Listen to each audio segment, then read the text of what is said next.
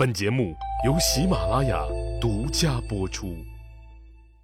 上集咱们说到，刘邦撕毁鸿沟协议，亲率二十万汉军追击项羽，结果被项羽一击击溃，围在固陵城里不敢出来了。搬个板凳，摇着大蒲扇，嗑着瓜子，伸长脖子看热闹。那一直不肯出兵的韩信和彭越，接到刘邦给他们的分封诏书以后。俩人终于肯亲自带兵来围剿项羽了。刘邦虽然恨得后槽牙都咬碎了，但也只能就着血往肚子里咽了。没办法，那谁让现在那咱们还得求着这俩货呢？这时候，英布、刘贾和投降了的周殷，那也带兵北上来一起围剿项羽，想一举拿下固陵城里刘邦的项羽，那只能是长叹一声。命令撤军了，但是往哪撤呢？项羽得到消息，灌婴这时候已经拿下了他的都城彭城，那自己没法回去了，只能向周殷驻守的九江之地撤退，暂时找一片立足之地了。可是我们知道，刘邦早就安排了大表哥刘贾和英布等人率先进入了九江，留守寿村统帅九江军的楚军大司马周殷。在这个刘贾盖世英雄高帽子的忽悠下，在封王封地的承诺下，在金银珠宝、花姑娘打大的有的诱惑下，直接背叛了项羽。九江之地的楚军正规军，那一转身就投降了刘贾的那个游击队。周殷这一投降，那项羽后方可就基本上都沦陷了，楚军的归路就都被斩断了。项羽知道。现在自己可去的地方也是越来越少了。刘邦，你大爷的！咱俩的恩恩怨怨，是该到了好好清算清算的时候了。既然咱们终究要有最后一战，那就索性来个痛快的吧。走投无路的项羽就萌发了一战彻底消灭刘邦的想法。除了做最后生死一搏，他也确实别无选择了。当年自己三万人干掉了你刘邦的五十六万人，现在我手里的这十万人，依然可以把你的五六十万人打得哭爹喊娘、满地找牙，不打你个满脸桃花开！你是他妈不知道花儿为什么这样红啊？那既然要决战，那在哪儿决战好呢？这一战，项羽必须速战速决。鉴于刘邦打不过就躲着不出来这个赖毛病。项羽决定说：“找一个让刘邦没处躲的地方和他决战，一战干死他。”结果就选中了中国历史上最浓墨重彩的地方——垓下。这个地方就在现在的安徽省灵璧县东南。那为什么选这儿呢？因为项羽要让刘邦无处可躲，谁也别做缩头乌龟。一打不过，一打不过你就躲起来。那这个垓下不用说了，面前就是沃野千里、平坦开阔的淮北平原。项羽修筑营垒，准备在此决一死战。刘邦、韩信、刘贾、彭越、英布五路大军也随即开到了垓下，基本完成了对十万楚军的合围。当然了，大汉集团的前线名义总指挥那还是刘邦，但前线实际总指挥却是韩信了。那怎么的呢？刘邦放权了呗。在这楚汉最后大决战之际，他也知道自己只能是甘当绿叶了，因为他太有自知之明了，自己的军事能力根本没有能力驾驭这种数十万人的大混战，更别说打败强悍的项羽了。彭城之战的教训太惨痛了。他常常做噩梦，都被吓醒好几回。这次可不能让煮熟的鸭子再飞喽！再说了，韩信的军事才能是经过大战检验的。人家韩信自从以大将军的身份出关以来，取了三秦、平魏、破代、灭赵、灭齐，一个人就把所有不听话的诸侯都摆平了。无论情况多么险恶，也从没败过一仗。这关键时候，谁敢横刀立马？唯我韩大将军。霸王集团就没得选了，不管是名义的还是实际的，都是他项羽一个人因为他本身就是战神，楚军通通是围着他转的，谁也取代不了他。勇猛无敌的项羽和智慧无双的韩信，那终于有了面对面对决的机会了。两个从来没有打过败仗的人，将要一决高下，注定有一个人会金身被破。咱们先来看一看目前楚汉双方兵力情况。刘邦的大汉集团的兵力情况是：汉王刘邦二十万人左右，齐王韩信带了三十万人左右，魏王彭越五万人左右。淮南王英布也有五万人左右，总兵力一共是六十万人左右。听友们一听这数，哎，这不对呀，这少了人了。那咱们看看少了谁了？少了赵王张耳了呀。那刘邦刚刚把张耳封为赵王，那张耳又是刘邦曾经的大哥，两个人感情一直比较深厚。这么重要的一次大会战。那他张耳没有理由躲着不来参加呀？张耳大哥是想来参加来着，可是啊，可是黑白无常不让啊！就在大会战前的一段时间，张耳得病没抢救过来，居然去世了。刘邦听说也很是悲痛，就让张耳的儿子张敖继承了赵王之位，让他回赵国主持老爹的丧葬去了。所以啊。这里就没有张耳什么事儿了。大汉集团参加这次大会战的主要人员有刘邦、韩信、张良、陈平、灌婴、周勃、樊哙、曹参、夏侯婴、英布、彭越、刘贾、周殷、晋西、郦商、孔熙、陈赫、栾布。王陵、柴武、项羽集团的兵力情况是总兵力十万人左右。霸王集团参加这次大会战的主要人员有项羽、项伯、季布、冲离墨、项生、项冠、项汉。在得到了刘邦前线总指挥的授权后，韩信做的第一件事就是立即命令刘贾和英布的大军。把楚军外围往南的出路全部封死，命彭越大军把楚军外围往北的出路也全部封死。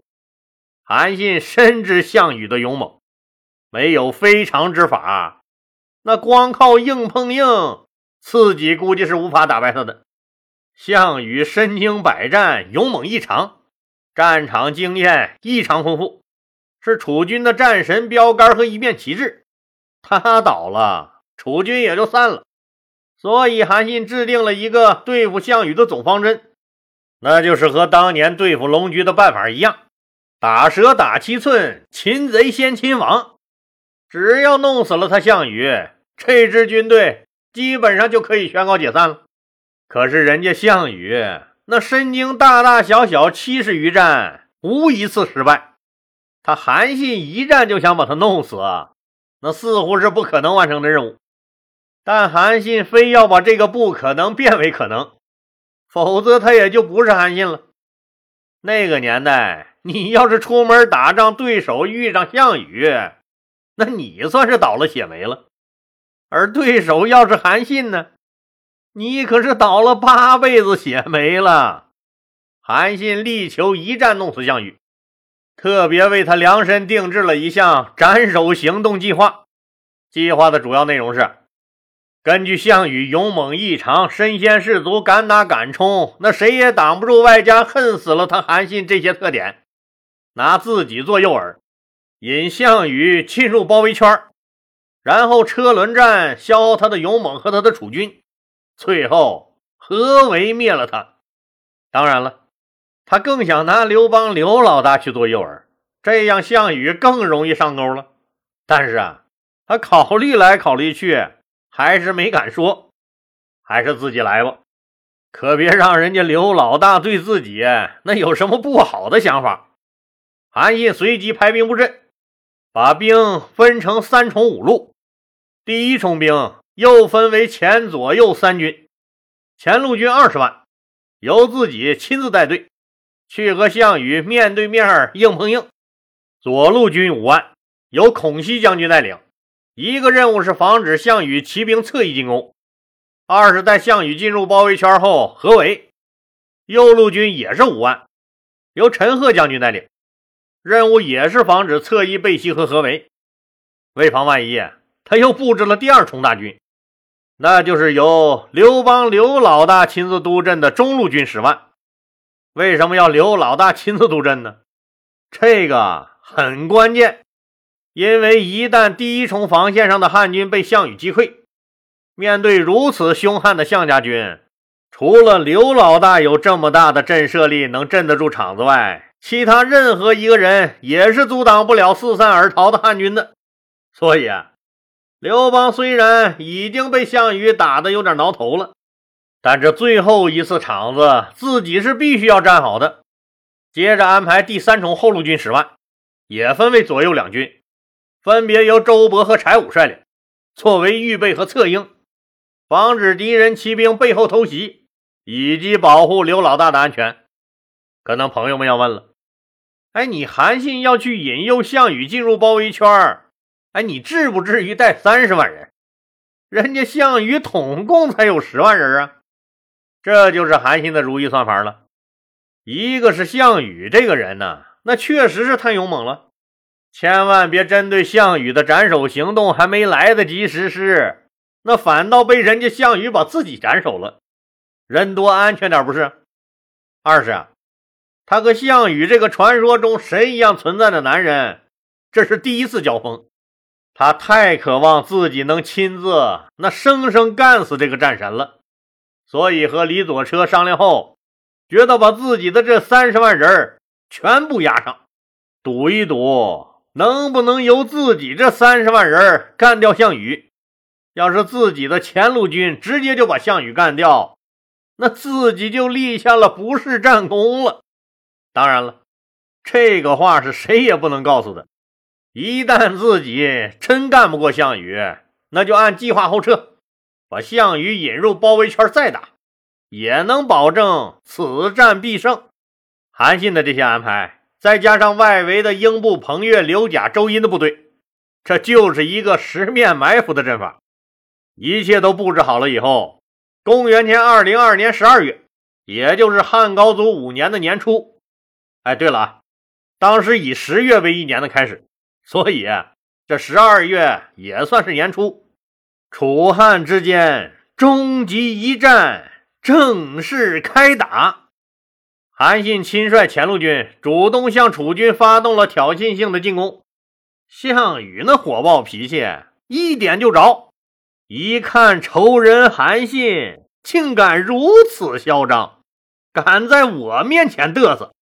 新仇旧恨一起涌上心头，立即倾巢出动，亲自率领十万楚军，发动其标志性的那个直线攻击斩首战术，目标直指汉军统帅韩信，想以雷霆之势斩首韩信，直接击溃汉军。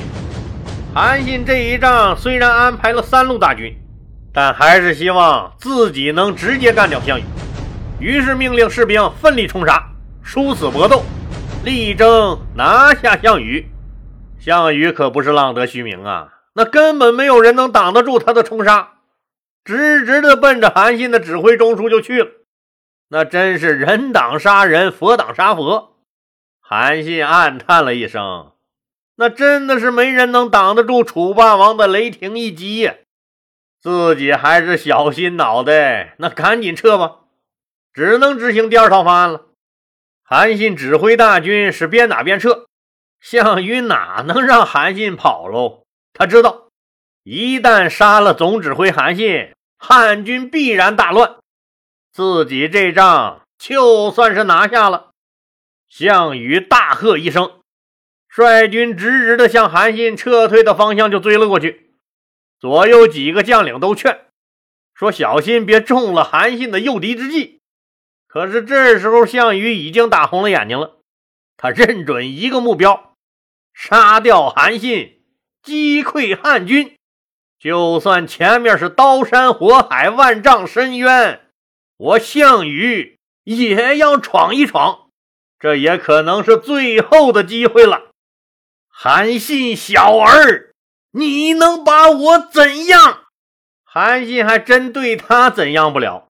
可是韩信能拿他身边的人开刀，我把你项羽打成孤家寡人，我也就赢了。项羽狂追韩信，终于冲进了韩信事先布下的口袋里。这时候，左右两翼孔熙和陈赫得到韩信的命令，迅速带兵向前运动合围，把布口袋扎住。韩信传令，十面埋伏联动机制正式。启动，好了，今天就说到这儿吧，谢谢大家。